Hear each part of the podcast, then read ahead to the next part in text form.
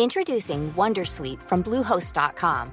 Website creation is hard, but now with Bluehost, you can answer a few simple questions about your business and get a unique WordPress website or store right away. From there, you can customize your design, colors, and content. And Bluehost automatically helps you get found in search engines like Google and Bing.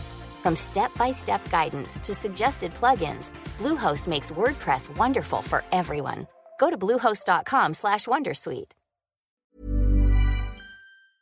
de las compras que se producen en Internet o muchas de las compras que se producen en Internet se producen por impulso. Quizá ese usuario no seamos capaces de venderle una suscripción anual, pero sí podemos venderle una suscripción de prueba de dos semanas eh, o de un mes eh, por un euro o dos, de tal manera que prueba nuestro producto es capaz de percibir el valor que tiene y probablemente seamos capaces de fidelizarlo realizando primero una pequeña compra y luego mostrándole el valor que tiene el producto que estamos desarrollando. Yo creo que las newsletters es un producto eh, bastante parecido al de los verticales incluso, eh, que podría ser infinito. Por una parte, eh, nos puede servir para hacer que usuarios que nos leen sin logarse se registren a nuestro portal para recibir alguna de las newsletters eh, que tenemos. Con esas newsletters gratuitas podemos forzar, como tú decías, o ayudar a que el usuario eh, convierta y compre una suscripción. Al mismo tiempo podemos, y en el caso del español tenemos, newsletters que son exclusivas para los suscriptores. Tenemos una que se llama El despertador, que se envía todas las mañanas a las 9 de la mañana, que incluye eh, un resumen de las noticias más importantes eh, que tiene el periódico.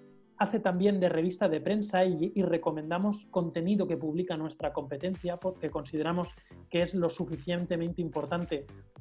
Un nativo digital que se hizo grande, tan grande como tienes que ser para convertirte en el tercer sitio de información general más visitado de España.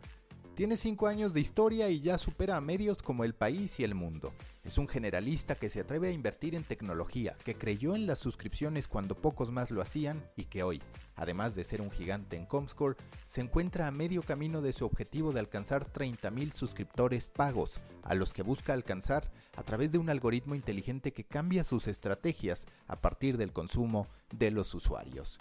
El español es un generalista con 21.7 millones de usuarios únicos al mes, pero también un medio que ha apostado por las verticales para atrapar audiencias específicas, incrementar el tiempo que un usuario pasa con ellos y entregar aún más motivos para que sus lectores se conviertan en suscriptores. Es Mario Vidal, Head of Innovation de elespañol.com. Yo soy Mauricio Cabrera y este es The Coffee, episodio 28, temporada 2. Comenzamos.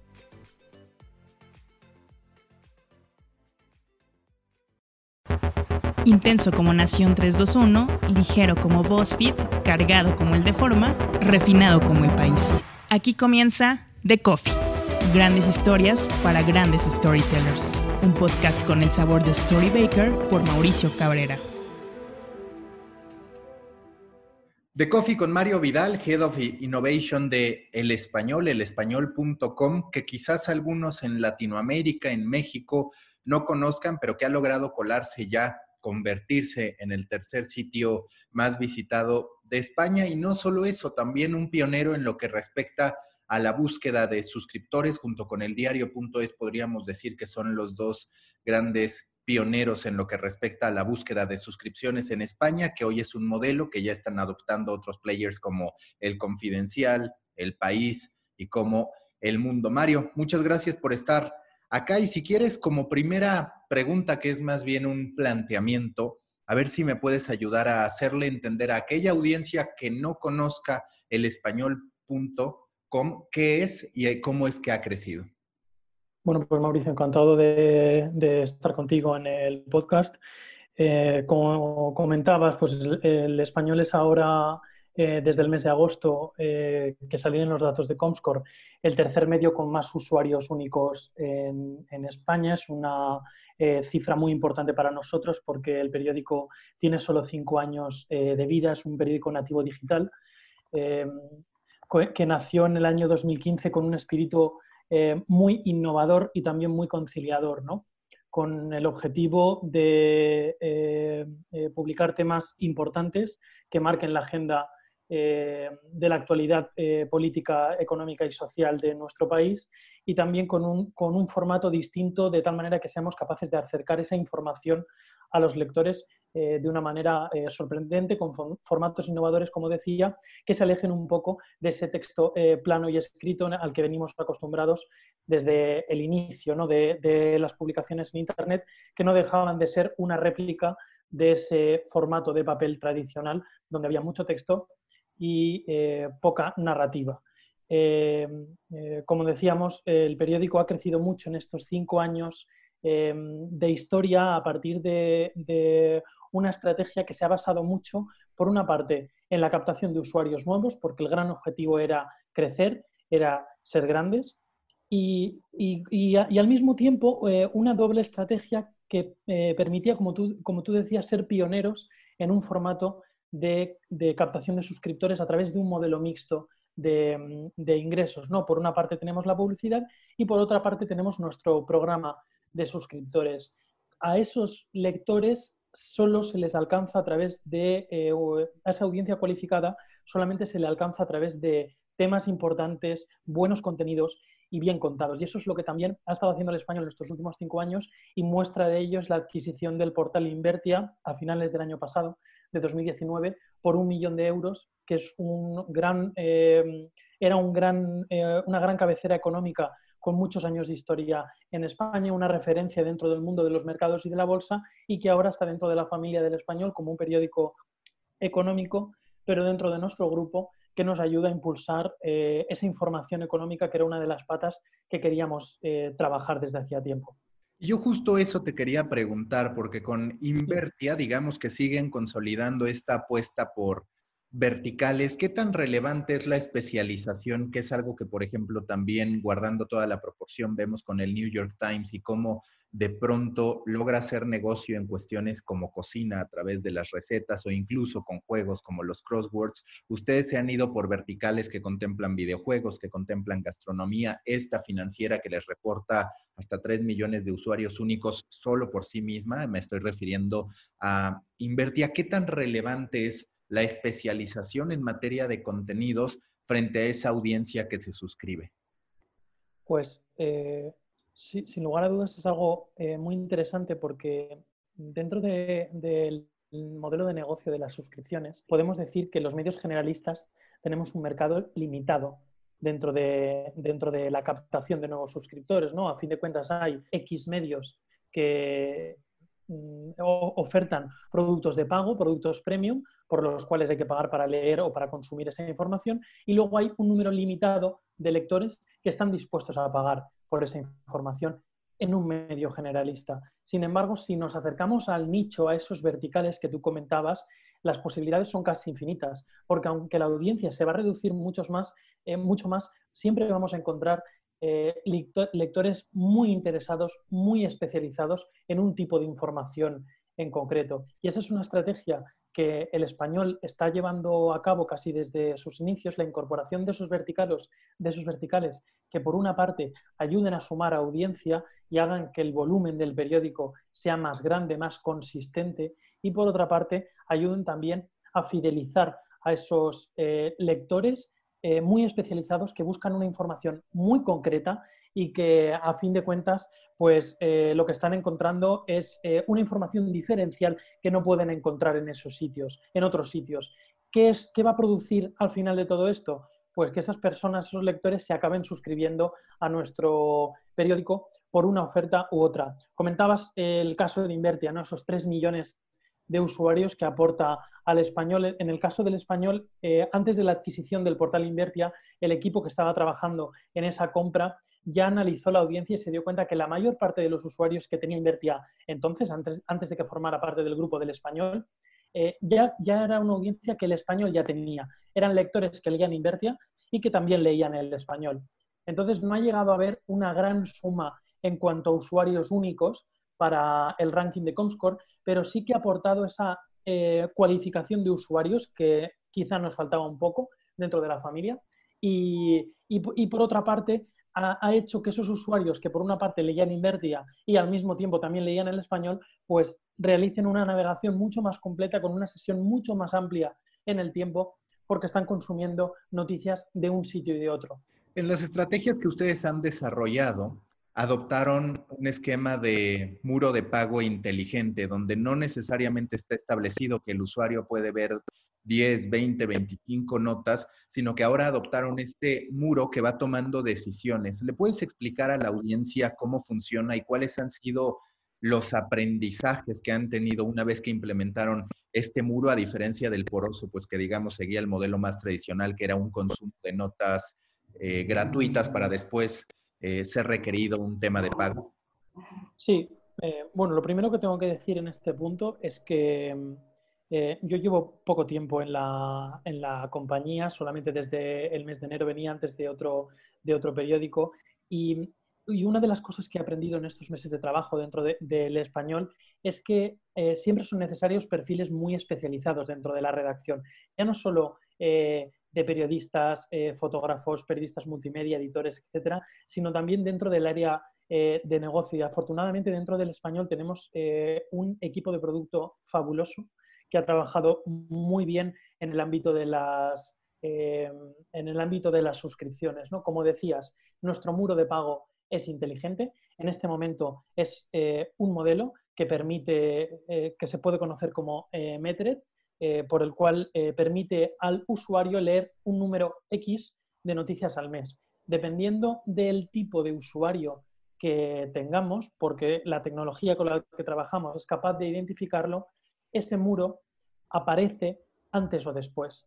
Es cierto que hace unos meses el periódico tenía eh, un muro relativamente bajo, que estaba en torno a las 20 o 25 noticias gratuitas al mes que el usuario podía leer, lo cual son muchísimas. Y esto hace que muy pocos usuarios vean la aparición de ese muro y al mismo tiempo eh, muy pocos usuarios, por tanto, acaben realizando esa conversión y esa compra porque eh, tienen muchas noticias gratuitas. Desde hace unos meses ese equipo de, eh, producto y de, marketing ha trabajado muy bien tanto la estrategia eh, de precios con las ofertas como el número de noticias y ese muro se ha levantado bastante más. Por tanto, las noticias gratuitas que puede consumir el usuario son muchas menos. En torno, ahora mismo está saltando entre las 10, 15 o 20 noticias dependiendo, como te decía, de ese tipo de usuario. ¿Cómo lo decide la tecnología? pues aprendiendo el comportamiento y buscando usuarios que se parecen. Te pongo un ejemplo que no, tiene por qué ser necesariamente real, ¿vale? Em, digamos que un usuario visita el español eh, pasando primero por nuestra eh, homepage, por nuestra portada. Y otro usuario eh, nos visita a través de Facebook, haciendo clic en un enlace que encuentra a través de Facebook. Normalmente el usuario de Facebook pasa menos tiempo en la página consume menos páginas vista y se marcha antes de nuestro sitio. Eso es una información que tenemos que tener en cuenta a la hora de mostrar el muro. Y por otra parte, tenemos esa eh, información de que tenemos un usuario que nos entra a través de la homepage, que lee la portada bastante tiempo, que consume un artículo, que probablemente luego vuelva a la portada, que probablemente luego vuelva a consultar eh, un segundo artículo y por tanto pasa más tiempo en la página. Ese usuario está más preparado, está más dispuesto a pagar por nuestra información que el usuario que ha venido a través de redes sociales y que ha pasado muy poco tiempo en nuestra página porque apenas ha leído un artículo o un par de artículos eh, como mucho. Pues bien, el muro sabe que al usuario que entra desde la portada y tiene un comportamiento parecido al ejemplo que te he puesto en primer lugar, debe mostrarle ese eh, muro, esa invitación a pagar por nuestras noticias eh, en un momento determinado y al usuario que proviene de redes sociales en otro momento totalmente distinto. Es lo que se llama eh, un comportamiento lookalike, busca usuarios iguales a X patrón que ya tenemos definido y a partir de esas reglas le muestra el muro antes o después. Que en este sentido es curioso, Mario, a ver si coincides porque digamos que a este lector de calidad, pues tal vez le pidas antes que se suscriba, porque va a valorar más el contenido. En ese sentido, podría considerarse un poquito injusto para ese lector, porque él le va a dar el valor a ese contenido, pero también es cierto que termina representando una mayor oportunidad para el negocio que este lector ocasional, si así lo quieres ver, de Facebook, que posiblemente te dará 10 clics en distintos momentos del mes, pero que no por fuerza va a estar comprometido más allá. Es decir, es, aparentemente una contradicción, pero pasa por el valor que la persona le va a dar al contenido. Efectivamente, efectivamente. En eso se basa precisamente también el muro inteligente, ¿no? En entender el comportamiento del usuario y en el valor que ese usuario le da al producto y que al final está dispuesto a pagar por él. Pero, y es cierto que, en cierta manera puede ser un poco eh, injusto eh, tratar a los usuarios distintos con a, un tipo de usuarios el muro le salta a 15, a otro tipo de usuarios el muro le salta a 10, pero a fin de cuentas lo que, lo que el usuario tiene que comprender es que nosotros tenemos un producto que es información de valor, por la cual eh, nosotros lo que queremos es cobrar porque consideramos que eh, requiere un esfuerzo extraordinario que no solo se puede financiar eh, por publicidad. Pero al mismo tiempo, igual que puede parecer un poco injusto tratar a ese usuario fiel mostrándole el muro antes que al usuario esporádico paracaidista que proviene de redes sociales, la estrategia de marketing podría ser totalmente distinta. No, digo que la, apliquemos nosotros, pero podría ser totalmente distinta, incluso a la inversa.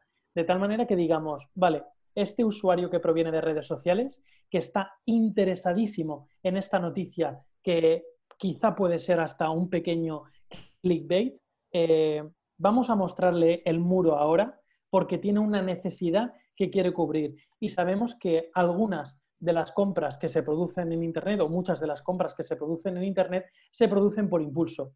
Quizá ese usuario no seamos capaces de venderle una suscripción anual, pero sí podemos venderle una suscripción de prueba de dos semanas eh, o de un mes eh, por un euro o dos, de tal manera que prueba nuestro producto, es capaz de percibir el valor que tiene y probablemente seamos capaces de fidelizarlo realizando primero una pequeña compra y luego mostrándole el valor que tiene el producto que estamos desarrollando.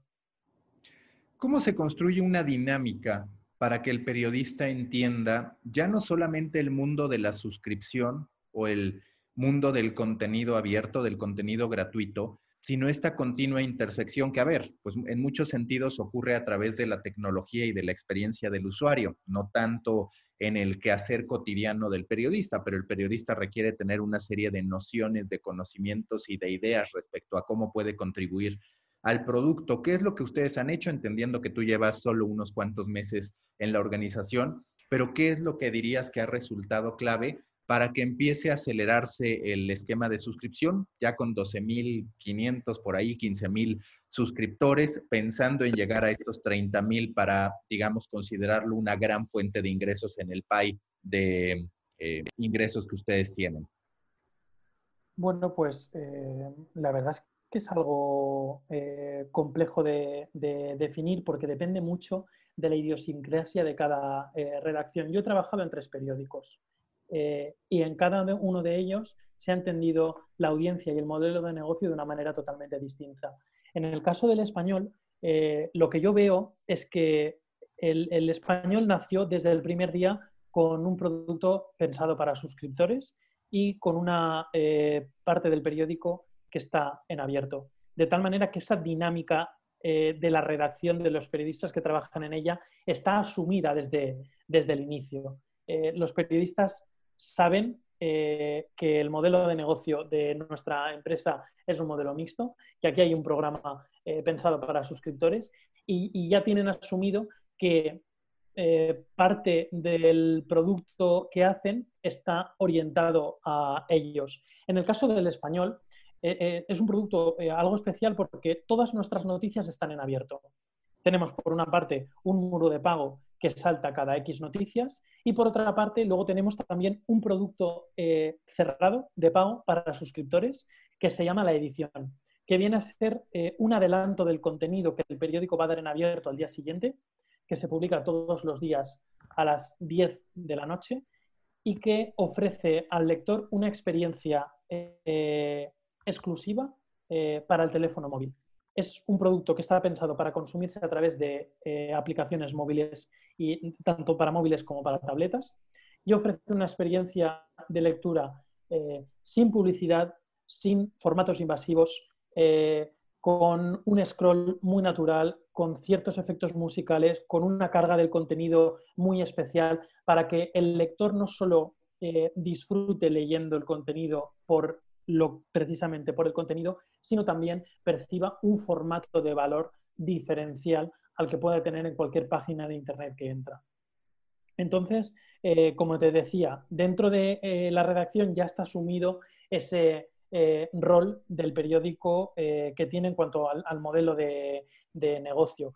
Yo creo que lo importante a nivel general, ya no solo para mi periódico, sino a nivel general, es que los periodistas tienen que estar formados y enterados del rumbo al que va la empresa. Tienen que sentirse partícipes de si nuestro modelo de negocio es captar usuarios nuevos, por ejemplo, o conseguir audiencia, los periodistas tienen que saber cuáles son las fuentes de tráfico más importantes, cómo captar usuarios nuevos, qué estrategias de SEO son las más adecuadas para que sus noticias se posicionen primero y aguanten más tiempo en las primeras posiciones.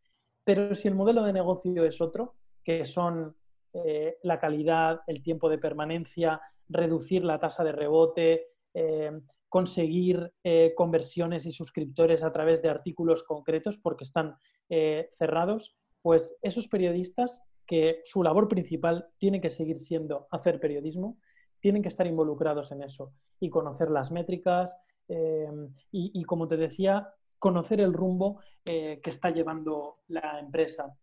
En muchas redacciones eh, se, elaboraba eh, un ranking a través de, los video walls y de las pantallas de televisión dentro de las redacciones que mostraba cuáles son los temas más leídos en el momento, cuáles son los redactores que generaban más usuarios únicos al mes.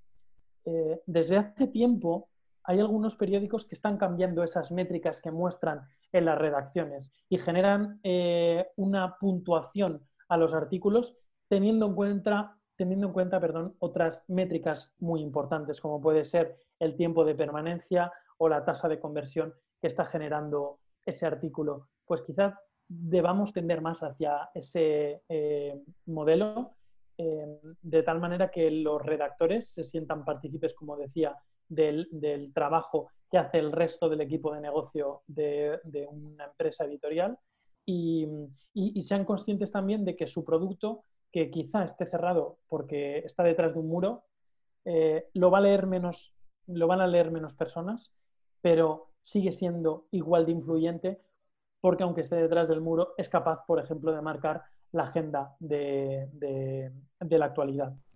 Storybakers, quiero hacer una pausa para recomendarles un podcast que acaba de superar los 100 episodios y que cada semana permite conocer la vida, obra y aprendizajes de las mujeres que están configurando el mundo y creando grandes ideas. Estoy hablando de Ellas Ahora, show conducido por Diana Orozco y Andrea Rioseco. Ellas Ahora es un podcast que te permite entender los cambios y causas que están impulsando las mujeres a nivel mundial pero también conocer técnicas, consejos y experiencias que les pueden ayudar a crear su propio proyecto, a contar su propia historia y a vivir mejor. También pueden saber más de ellas ahora en ellasahora.com. Les recomiendo ir a su sitio y escuchar su podcast. Continuamos con The Coffee. ¿De qué modo incentivan a los periodistas a generar estas notas que detonen en una suscripción? Vaya, entiendo que está abierto en la gran mayoría de los casos, salvo esta edición especial, pero ¿ustedes reconocen de algún modo al periodista que presenta una tasa de conversión más alta? Y esto también me lleva a otro cuestionamiento que si es que en su modelo de, atribución hacia los reporteros, periodistas, hacia los creadores de contenido, ustedes contemplan todo el viaje del usuario o solo la historia que termina detonando esta conversión, porque pues bien sabemos que muchas veces la decisión de suscribirse o no a un medio de comunicación no pasa solo por la nota en la que nos suscribimos, sino que ya viene, digamos, precedida de un recorrido que ha tenido el usuario para decir, claro, este medio de comunicación, esta fuente me importa lo suficiente como para invertir en ella. Sí, de hecho, nuestro modelo más es el segundo caso que tú describes eh, que el primero, ¿no? Porque nosotros, como te decía, no tenemos un contenido en abierto, eh, no tenemos un contenido cerrado por el momento en nuestro modelo de negocio, todo el contenido está eh, abierto y por tanto no hay una noticia que por cerrarla genere más conversiones, sino que la noticia que genera más conversiones suele ser la noticia en la que aparece ese muro de pago. Por eso es muy importante, como, como tú comentabas, estudiar ese viaje que ha ido haciendo el usuario y saber qué noticias han leído o qué tipos de, de contenido son eh, los que han consumido, ¿no? Porque, por ejemplo, quizá eh, el muro te salte en una noticia de corazón que en ese momento te ha picado y has querido leer eh, y, te hayas hecho suscriptor a través de una noticia de la sección de corazón, pero tu viaje hasta que te salta el muro, esas 10 noticias que has leído antes, a lo mejor han sido tres noticias de política, tres noticias de economía y otras tres noticias internacionales. De tal manera que eh, la que ha generado la conversión ha sido la sección de corazón, pero realmente el usuario eh, no ha solido estar interesado, eh, no, no, se ha habituado a, contenido relacionado con esa, con esa temática. ¿no? Entonces, por eso es tan importante estudiar ese, ese modelo. Yo entiendo que los periódicos que tengan un modelo freemium por el cual eh, haya artículos que total siempre estén eh, eh, cerrados y solamente puedas leerlos si te haces suscriptor, pues sí que generen cierto programa de incentivos de alguna manera a sus redactores. En el caso concreto del español no es así porque, mm, como te decía, no tenemos ese modelo freemium por el momento.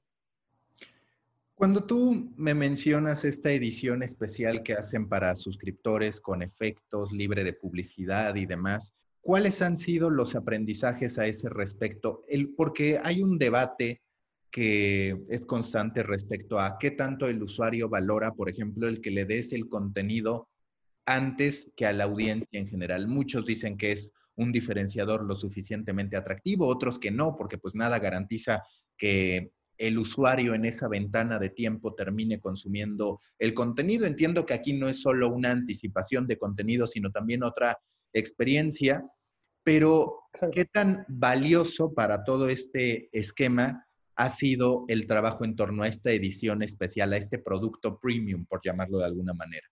Sí, pues eh, es una cosa muy interesante porque eh, parte de los suscriptores que se dan de alta ahora, que empiezan a pagar por nuestro producto en el español, eh, pagan por él al principio sin saber siquiera cómo es la edición o, a veces ni siquiera conocen su existencia. Pero luego, cuando hacemos estudios de mercado de los suscriptores que tenemos, el producto que más valoran es precisamente la edición. Quizá eh, no los captemos o no los captemos a todos por la edición como producto eh, eh, que tú decías premium, que tiene un adelanto de contenido y un formato exclusivo, sino que los captemos por un conjunto de, factores, pero que luego a la hora de preguntarles, oye, ¿qué te parece el español? ¿Qué es lo que más te gusta del español? Pues la respuesta más, habitual siempre es la, edición. Por eso, eh, ahora en el, área de negocio de producto del, periódico estamos trabajando en un nuevo formato con una nueva aplicación eh, para dispositivos móviles que va a reformar eh, la estructura de la edición y le va a dar mucho más valor, mucho más peso del que tiene ahora, porque sabemos que tenemos ahí un buen producto y que creemos que lo podemos explotar un poco más. Pero a fin de cuentas, lo que hace de palanca para convertirse y, convertirse en un suscriptor del español es, como te decía antes, un cúmulo de, de factores. ¿no? Por una parte, que te haya saltado el muro y no puedas seguir leyendo el contenido que te interesa. Por otra parte, que tengas cierta afinidad ideológica con alguno de los columnistas que escriben con nosotros o con el propio eh, director del, periódico.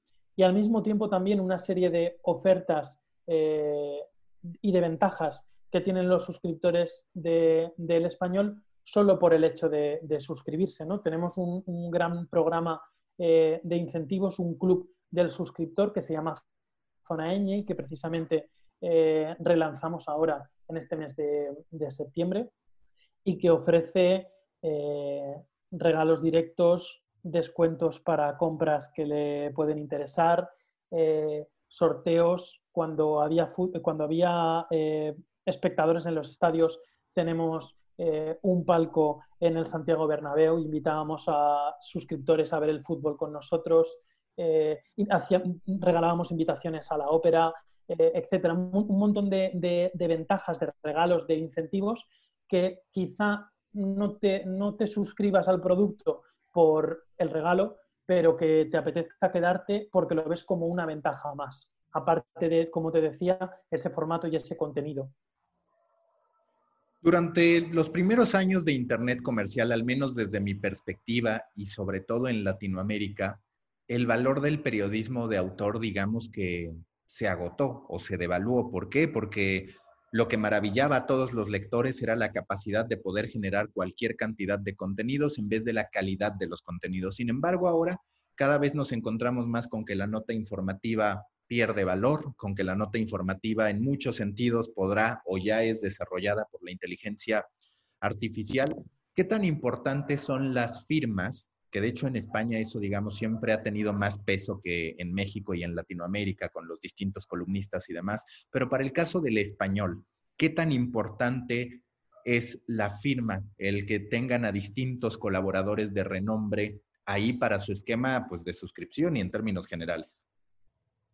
Pues eh, yo creo que es relativamente importante en todos los, eh, en el español y en, todos los medios en, general, ¿no? Porque eh, al final, cuando un lector es realmente fiel a un producto, se acaba fijando en todos los detalles y acaba siguiendo, como te decía, temas concretos, redactores concretos, eh, o incluso columnistas concretos porque les gusta la opinión, les gusta cómo escribe y demás. Y el, caso del español yo creo que es un, es un, claro ejemplo desde los inicios, ¿no? A fin de cuentas, eh, nuestro director Pedro J. Ramírez es una persona que lleva 40 años dirigiendo periódicos en España, que tiene un, eh, se ha forjado un nombre como periodista en, en este país y que fue una gran palanca de conversión cuando, en su época eh, como director del mundo para generar suscriptores tanto de papel como, como digitales en el formato Orbit que tenía el mundo entonces.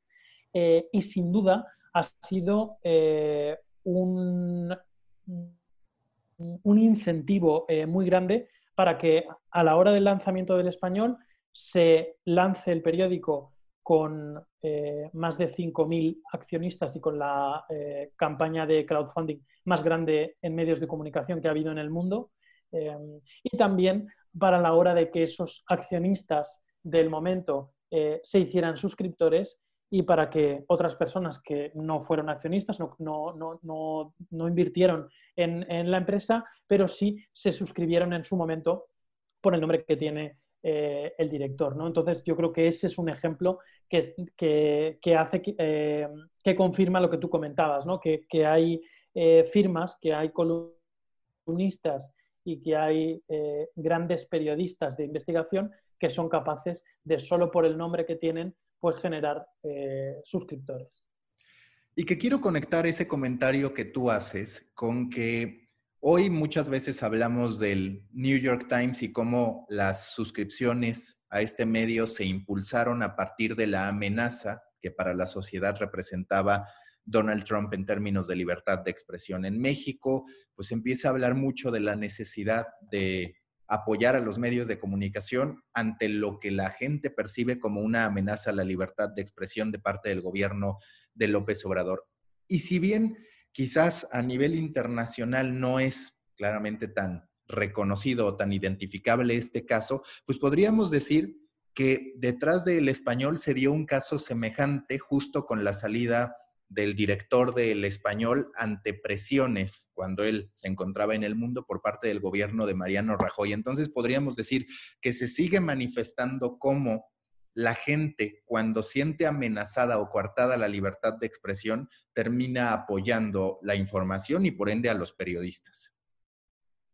Mm, sí, yo, vamos, estoy totalmente de acuerdo, ¿no? A, lo mejor no lo, eh, la audiencia no lo hace eh, en los niveles que quizá nos gustarían a todos, ¿no? Y con la rapidez con la que nos gustarían a todos, porque en, el camino pues se van quedando muchas empresas que sufren penurias económicas y que, o, dificultades que, las que obligan a despedir a periodistas, a reducir eh, inversiones o, lamentablemente a, cerrar ¿no? por, la falta de, financiación. Pero sí que es cierto que hay eh, un grupo de, lectores que quieren apoyar a esa, prensa independiente para que publiquen esas historias que son incómodas para, el poder, para que desvelen la verdad, cueste lo que cueste y sin importar eh, a qué persona puede estar afectando. Aunque, aunque sea una alta institución del Estado, pues eh, si hay algo que se deba denunciar, algún caso de corrupción, pues como, los que publicó eh, el director en, El Mundo y que finalmente pues acabaron con, su salida de ese periódico, eh, pues yo creo que, se tienen que, contar, ¿no?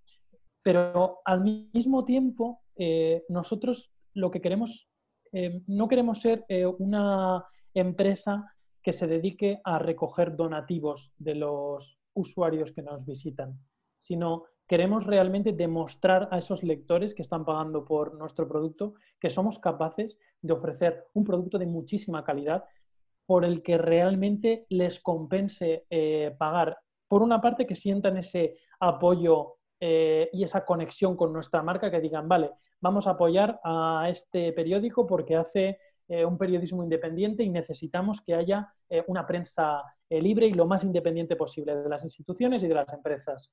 Fantástico. Pero al mismo tiempo nosotros le queremos devolver a ese lector el esfuerzo que él está haciendo económico, pues nosotros lo tenemos que compensar creando un producto de muchísima calidad y por el que realmente valga la pena pagar y que el lector esté realmente satisfecho con nosotros.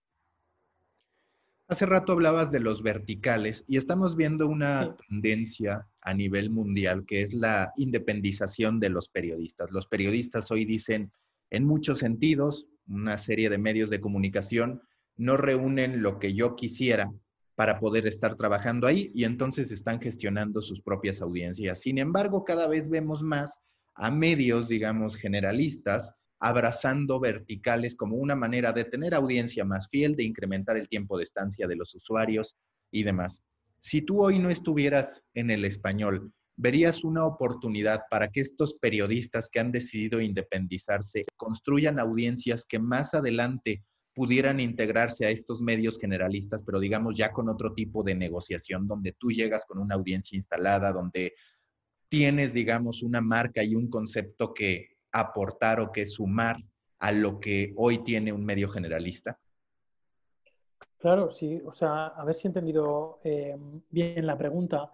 Yo creo que la negociación, ¿no? A la hora de incorporar un, vertical, eh, depende mucho del tipo de vertical, ¿no? Pues si es un producto que acaba de nacer, eh, muy pequeño, con poquita audiencia, que necesita incluso algo de apoyo económico por parte de la, empresa matriz que lo absorbe, pues eh, quizá la negociación se produzca en unos términos y si el, por el contrario es un producto que está mucho más maduro, mucho más trabajado, pues esos periodistas que han sido capaces de crear su propio nicho de audiencia eh, y, lo pueden ofrecer a un medio, a un medio generalista, pues tengan una posición mucho más de poder a la hora de, generar esa negociación, pues por ejemplo, a la hora de mantener la marca propia dentro del vertical o conservar acciones o dependiendo del tipo de acuerdo que, se produzca, ¿no? Porque, eh, o sea, posibilidades hay muchas, puede ser un acuerdo, puede ser una adquisición o, una, eh, o,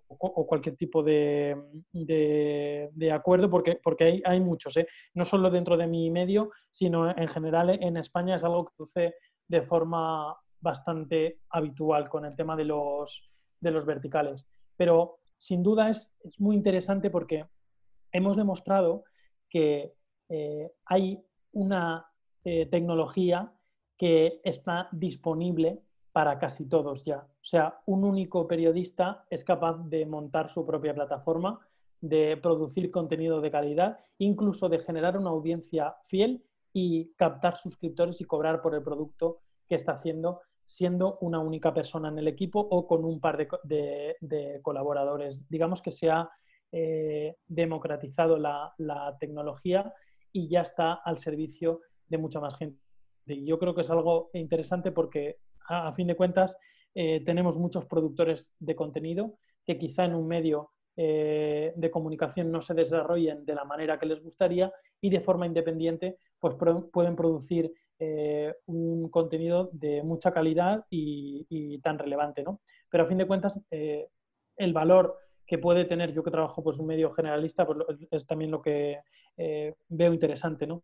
El valor que aporta un medio generalista a nivel de marca, de notoriedad, eh, no es lo mismo publicar en, un blog tuyo propio, eh, que te vas forjando la marca poco a poco, que en un medio ya consolidado que tiene una marca propia y una reputación.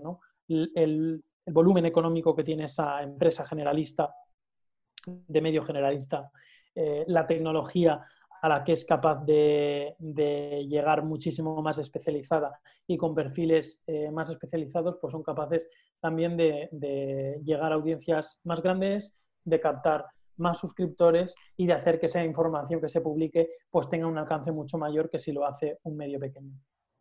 ¿Tiene o tendrá un lugar en el español el marketing de afiliados, el shopping content, esta búsqueda de comisiones por compras en línea? Bien sabemos que en Estados Unidos el caso más avanzado es BuzzFeed ya incluso generando su propio marketplace y demás. Es cierto que los mercados de habla hispana están en otro nivel en lo que respecta a e-commerce, pero tú percibes, porque pues sé que ustedes han planeado toda la parte de suscripción, la parte de eventos, evidentemente la venta de publicidad, como suele ocurrir en los distintos medios de comunicación, pero en los planes que ustedes tienen, tú como Head of Innovation, ¿ves una oportunidad significativa a esta generación de contenido que derive en una venta para un tercero y que termine entregando comisión a el español?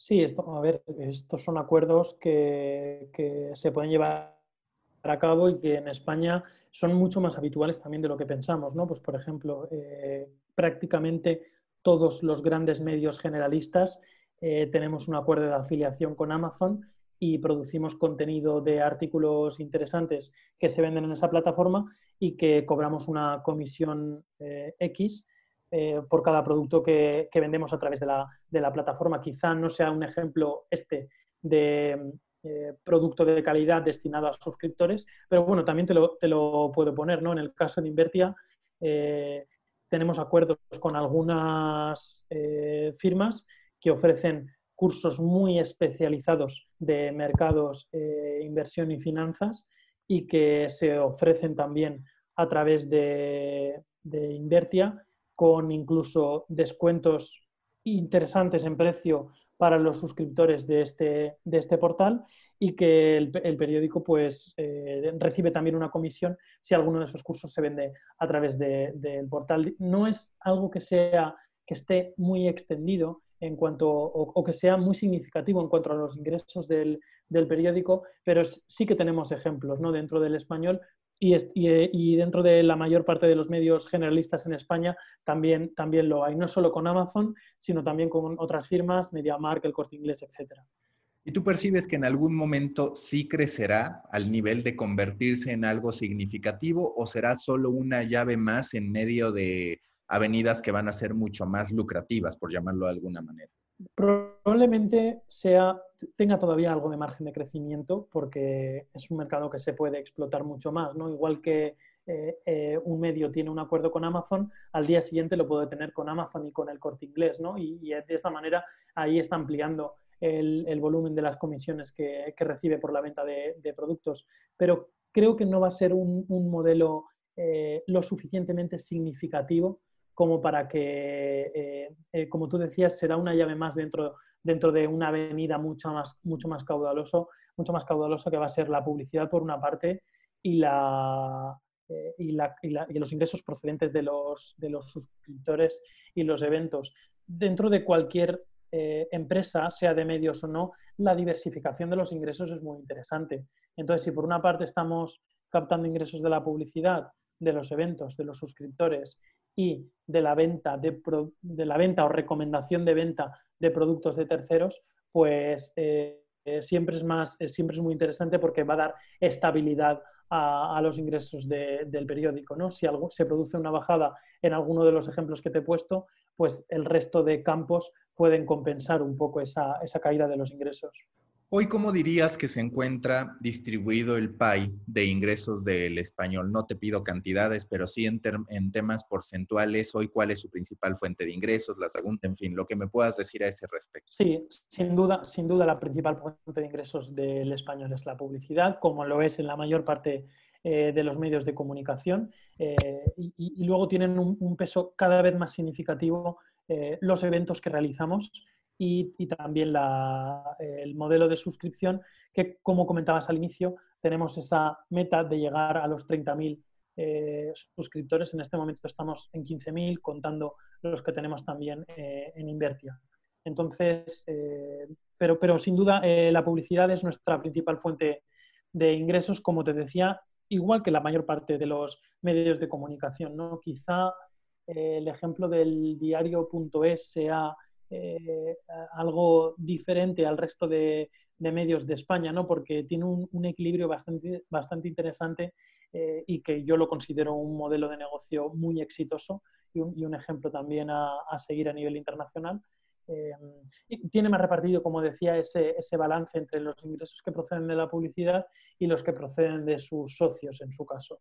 Sin que esté escrito en piedra, pero ustedes, ¿cuándo perciben que pueden llegar a esos 30 mil y en la consecución de esa meta, ¿qué tanto ayuda o perjudica en tu perspectiva y a partir de los análisis que hayan hecho el que otros lo adopten? Porque hay voces que dicen, pues se empiezan a canibalizar entre sí, entonces no va a haber tantas suscripciones, pero también hay otros que dicen, al final, lo más importante de que cada vez se sumen más publishers a estar pidiendo un pago por sus contenidos es que la gente adquiere la conciencia del valor del periodismo y del contenido en sí. Sí, o sea, estoy muy de acuerdo, muy de acuerdo con la afirmación que acabas de hacer.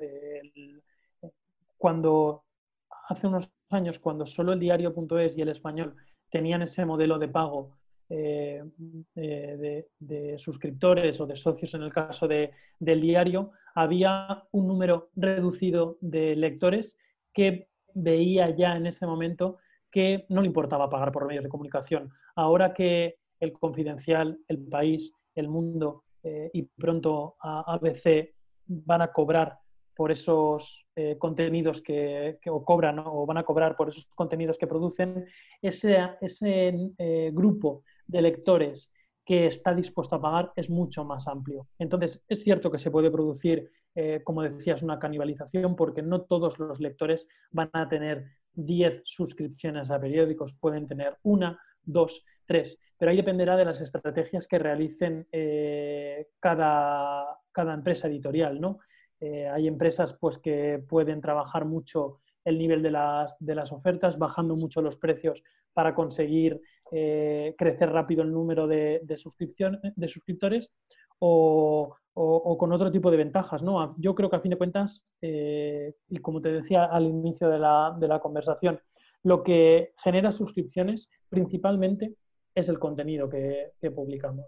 Entonces nosotros nos tenemos que centrar como periódico fundamentalmente en dar buenas informaciones y de forma complementaria, aunque no poco importante, eh, en un gran formato y trabajando muy, muy bien esa estrategia de producto para que haya eh, la máxima conexión del usuario con nuestra eh, marca y la menor reticencia posible a la hora de realizar ese, ese pago por el producto.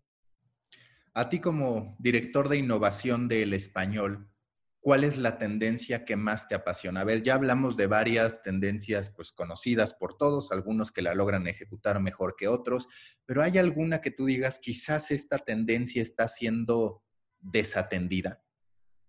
Pero en cuanto a modelo de negocio te refieres a nivel de información que se deba cubrir. Mira, quizás si lo quieres ver así, ahí sí directamente a tu gusto personal, a que tú digas, yo creo que con la voz se podrá hacer mucho más, yo creo que con este tipo de esquema se podrá hacer mucho más de lo que hoy se ha hecho.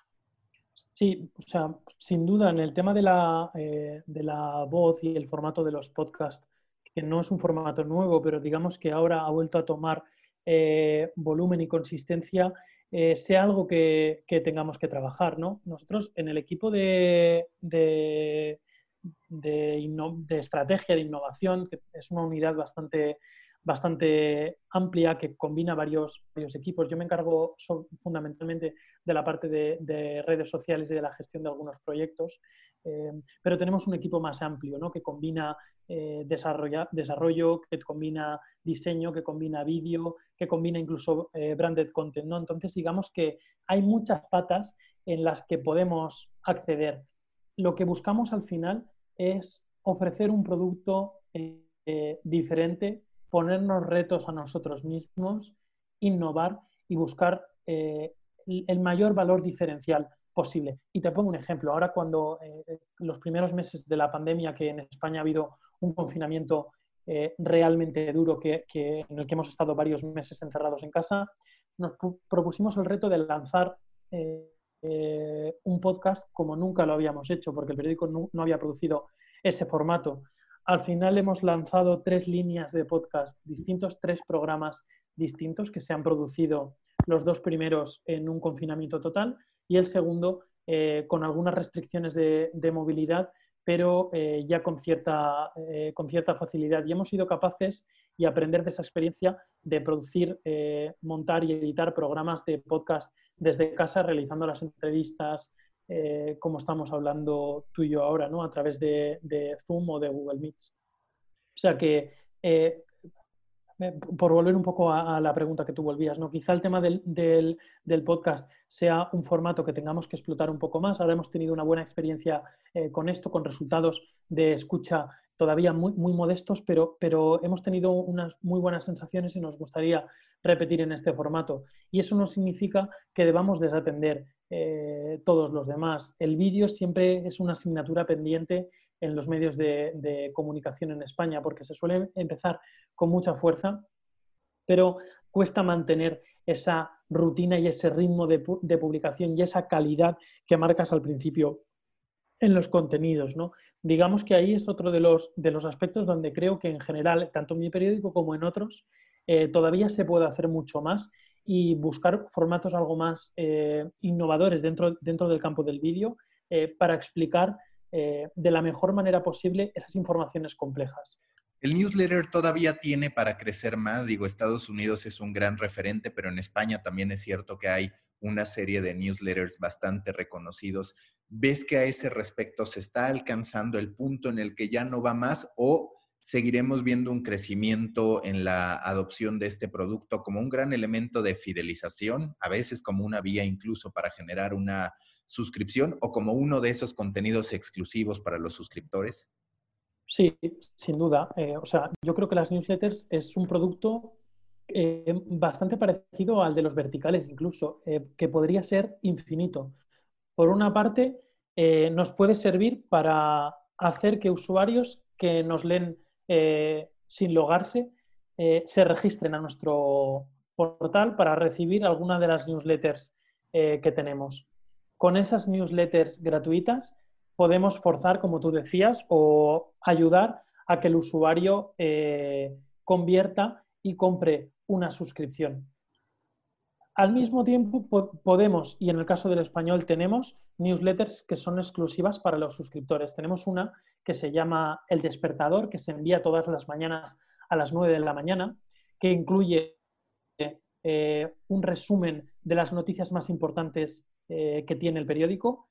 Hace también de revista de prensa y, recomendamos contenido que publica nuestra competencia porque consideramos que es lo suficientemente importante como para que nuestro suscriptor sepa que la competencia eh, tiene publicado algún tema. Y como es como digamos como contenido añadido y exclusivo para suscriptores, todos los días el director firma eh, una pequeña introducción que se llama El día según Pedro J, que viene a ser un comentario que introduce los temas eh, más interesantes del día con alguna opinión propia del director. Digamos que esto creo que es un producto que tiene eh, mucho valor, que no está pensado para el gran público, pero que sí que puede ayudar eh, a fidelizar a ese suscriptor que ya ha pagado eh, por nuestro producto y hacer que siga pagando por ello.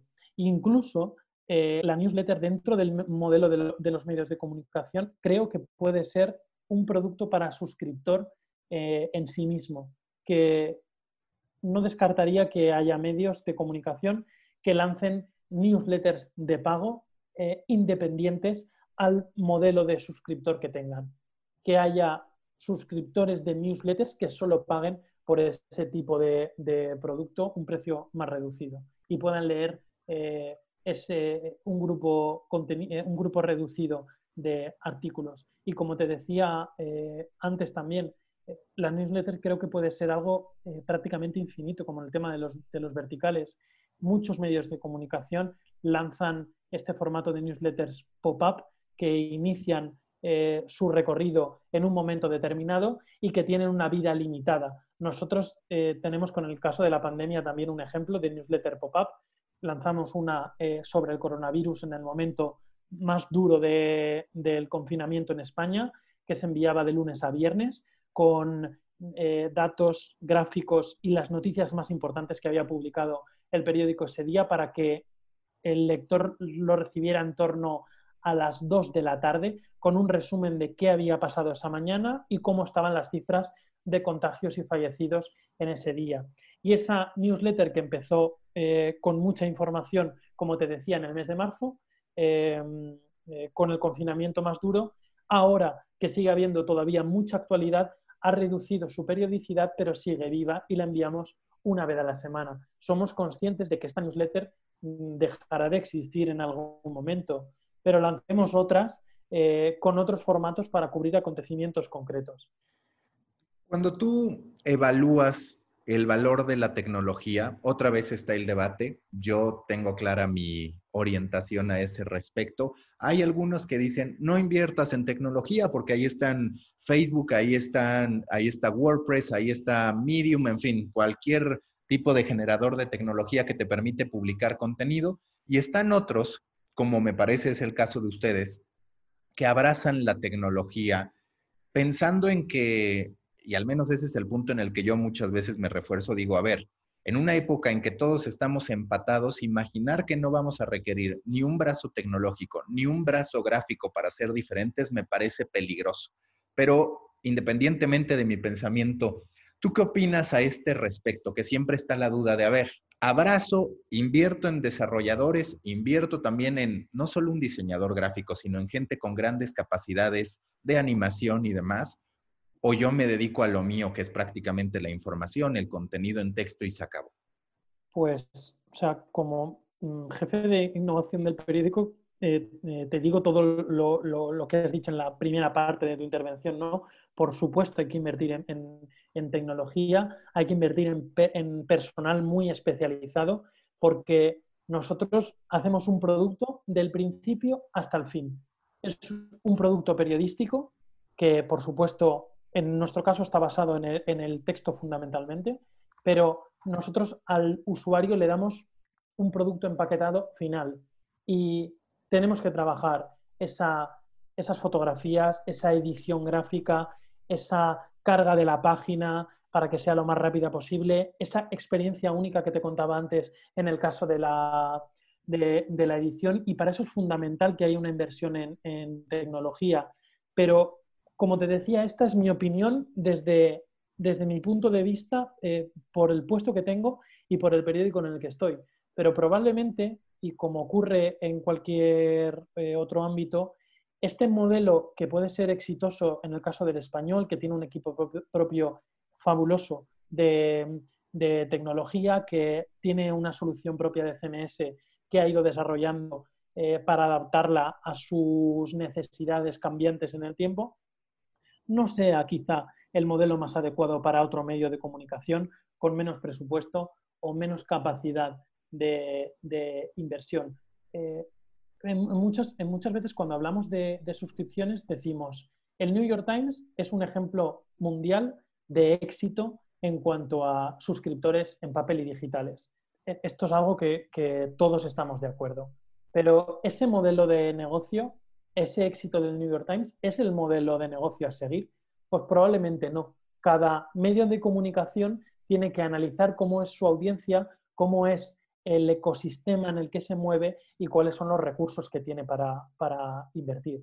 Entonces, cada medio tiene que encontrar eh, analizando sus, circunstancias, eh, eh, el camino que tiene, que tiene que seguir. Pero sin duda, desde mi punto de vista, si, y como conclusión ya de, la, pregunta que me hacías, si quieres realmente ofrecer un producto completo de gran calidad, tienes que intentar desarrollarlo tú mismo y aprender tú mismo con un equipo propio.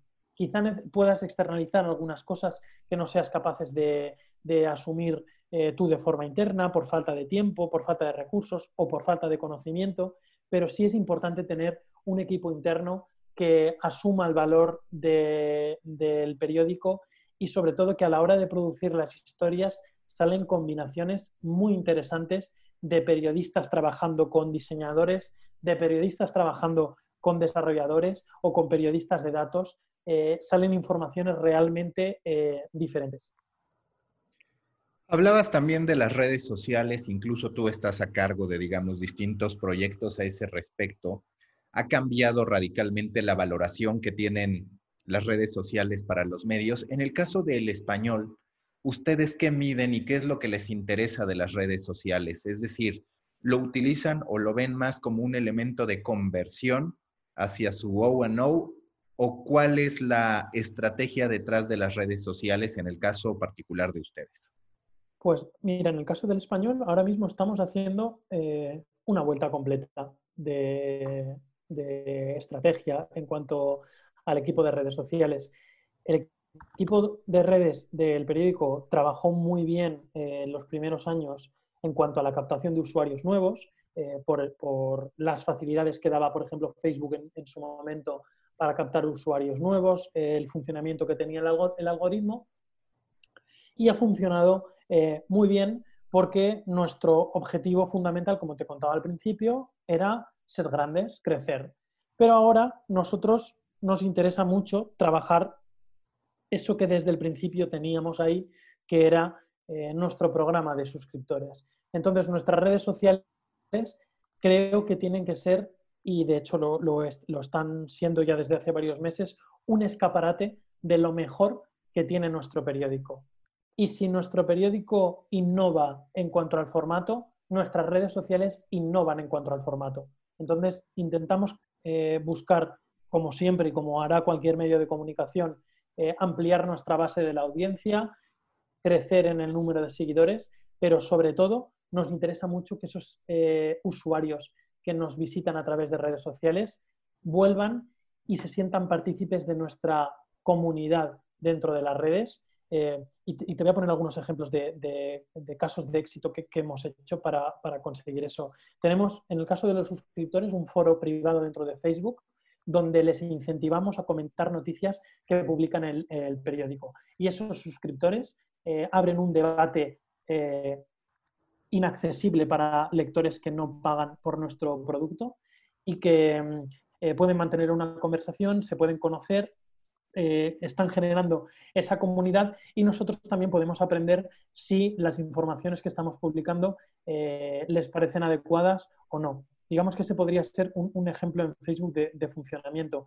pero al mismo tiempo estamos haciendo eh, otros formatos innovadores que nos están funcionando muy bien. En el caso de, Instagram, que es la red social que ahora mismo más crece en cuanto a usuarios en el español, eh, estamos trabajando los posts eh, explain eh, a través de un formato de, fotogalería. Sabemos que no vamos a captar tráfico con ese formato de post porque no se pueden poner enlaces, solo se pueden hacer en las stories, pero estamos teniendo una experiencia muy positiva porque desgranamos en cinco o seis fotografías con texto o, números o gráficos o fotos una información compleja que da el periódico.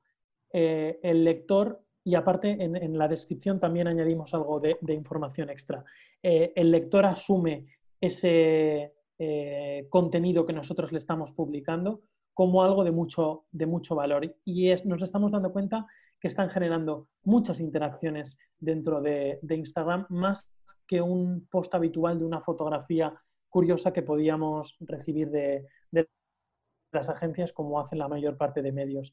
Entonces, este tipo de formatos distintos nos están ayudando, desde mi punto de vista, a, aumentar esa, tasa de engagement que tenemos con, con los usuarios, que interactúen con nosotros, que le den a me gusta a nuestras publicaciones y que nos comenten o agradezcan el contenido. Hemos llegado a recibir eh, correos electrónicos o mensajes directos en redes sociales agradeciendo una publicación eh, que hemos hecho por explicar bien un tema. Hablando de ir cerrando este, este podcast, yo te quiero preguntar, ¿le das en tu parte estratégica importancia a los mensajeros instantáneos? Cada vez vemos más medios abriendo Telegram, abriendo WhatsApp, tomando la decisión de por cuál irse. A ese respecto, tú en lo personal y hablando del español en lo general, ¿cuál es tu percepción sobre el valor de los mensajeros instantáneos para distribuir contenido? Pues mira, en el ámbito personal, eh, fuera de, lo profesional, es algo que yo, no, utilizo eh, y de hecho lo tengo diferenciado. ¿no? Digamos que en el caso de WhatsApp eh, lo tengo solo para conversaciones personales e intento que no haya conversaciones laborales. En el caso de Telegram, sigo a grupos y estoy en, sigo a perfiles eh, que difunden información que me interesa del ámbito laboral. Y luego, eh, en, el, caso eh, profesional del periódico, trabajamos con Slack para, intercambiar información. Entonces, digamos que yo utilizo esas tres plataformas de forma muy, muy separada.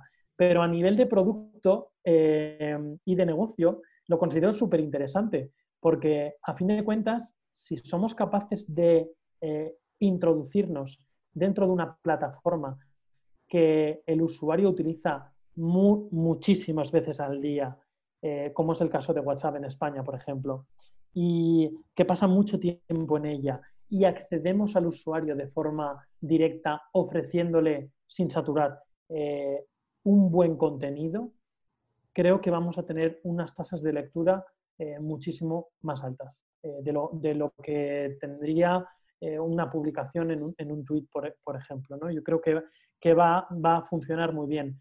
Pero como todo, eh, creo que es interesante, primero, elaborar una estrategia eh, para conocer bien a la audiencia y saber cuál es la plataforma más adecuada a la que dirigirse.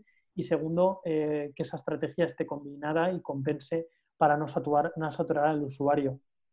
Hace, hace unos años, un par de años, el envío de notificaciones push a los teléfonos móviles fue eh, todo un boom, porque el usuario estaba recibiendo en su pantalla del teléfono móvil, incluso con el teléfono eh, bloqueado, un aviso con una alerta del periódico que generaba muchísimas interacciones y disparaba el tráfico directo de las noticias hasta tal punto que llegaba a mejorar el posicionamiento después que éstas tenían en Google la mayor parte de usuarios se han cansado de esas alertas porque los medios hemos abusado mucho del envío de notificaciones y antes teníamos usuarios que estaban suscritos a varios servicios de alertas y ahora los van limitando y se dejan quizá solo un par de medios y no interactúan con la mayor parte de los enlaces. Con el tema de los mensajes directos en WhatsApp y en Telegram vamos a tener que hacer lo mismo, trabajar muy bien ese formato. En el caso del español tenemos eh, un WhatsApp eh, Business con nuestro vertical de corazón, que se llama Jaleos del Corazón, donde difundimos las noticias más interesantes y audios también narrando alguna información. Es un proyecto eh, piloto que todavía eh, no tiene demasiados eh, seguidores dentro de, ese, dentro de ese grupo, pero estamos aprendiendo mucho de esa experiencia y con ella veremos si trasladamos el resto del contenido del español también a WhatsApp o nos decantamos por otra plataforma. Ahora sí, para ir finalizando, si tú tuvieras que recomendar un libro, un documental, algo que te haya ayudado o te haya motivado en tu quehacer profesional, ¿cuál sería? Puede ser reciente. Pues mira, te voy a recomendar el libro de Pepe Cerezo de los medios de comunicación. Me lo regaló hace eh, poco Pepe eh, y me, pareció extraordinario. La verdad es que me, ha ayudado mucho eh, eh, a trabajar y es un, es un librito muy pequeño que está pensado sobre todo para, para estudiantes de, de periodismo. se lee de forma muy sencilla porque Pepe lo ha redactado de una manera muy didáctica y resume de forma casi esquemática los modelos de, de, diferentes modelos de negocio de los medios de comunicación qué estrategias se han llevado a cabo, por qué fracasaron en el pasado y, por qué van a triunfar en este, en este caso. ¿no? pues yo creo que, ese, ese, libro de los, de los medios de comunicación va, va a, funcionar muy bien. El, título correcto es Los medios ante los modelos de, de suscripción. lo publicó este mismo, este mismo año y, ya te digo, me pareció extraordinario. De hecho, eh, hay veces que estoy trabajando eh, desde casa y voy a, la estantería a recogerlo para, consultar alguna, alguna página de, algo que ha escrito Pepe para, volver a, tenerlo en mente. Yo creo que es un apoyo para los que trabajamos en, esto, de, en, la parte de negocio de los medios de comunicación, porque dominamos ya bien la, la terminología, pero sobre todo eh, creo que es una introducción fabulosa para eh, estudiantes de periodismo que en la carrera probablemente les enseñen eh, la pirámide invertida, cómo poner un titular o la búsqueda de fuentes, pero quizá este trabajo del modelo de negocio de los medios no, se trabaje tanto. Así que esa, es la recomendación, el de Pepe Cerezo, los medios ante los modelos de suscripción. Y la última pregunta de siempre en The Coffee, si tú fueras un tipo de café a partir de tu personalidad, de lo que quieres proyectar, ¿qué café serías? ¿A qué sabría el café Mario Vidal? Pues yo creo que sabría bastante intenso, te lo aseguro. O sea, sería un, sabor bastante intenso y, duradero en el tiempo, ¿no? Eh, eh, yo creo que las cosas que me gustan las vivo con, eh, con, mucha pasión y creo que también te lo he demostrado en esta, en esta conversación que hemos tenido, ¿no? que, que el, tema de los, de los medios eh, me apasiona y, tenemos la suerte de trabajar en algo que realmente eh, nos gusta y nos, y nos llena. Entonces sería, ya te digo, un sabor bastante intenso. Mario, muchas gracias y la mejor de las suertes con el español, además de en todos los proyectos que vengan. Perfecto, muchas gracias a ti también. Un abrazo. Gracias, Mario.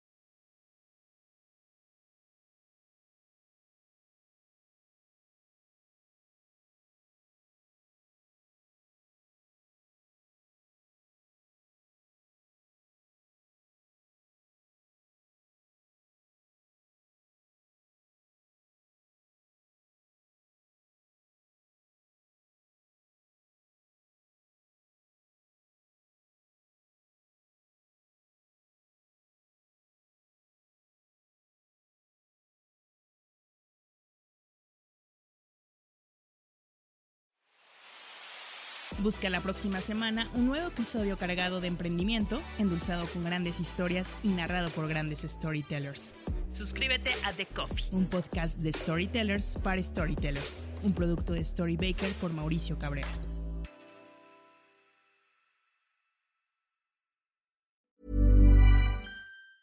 Tired of ads barging into your favorite news podcasts?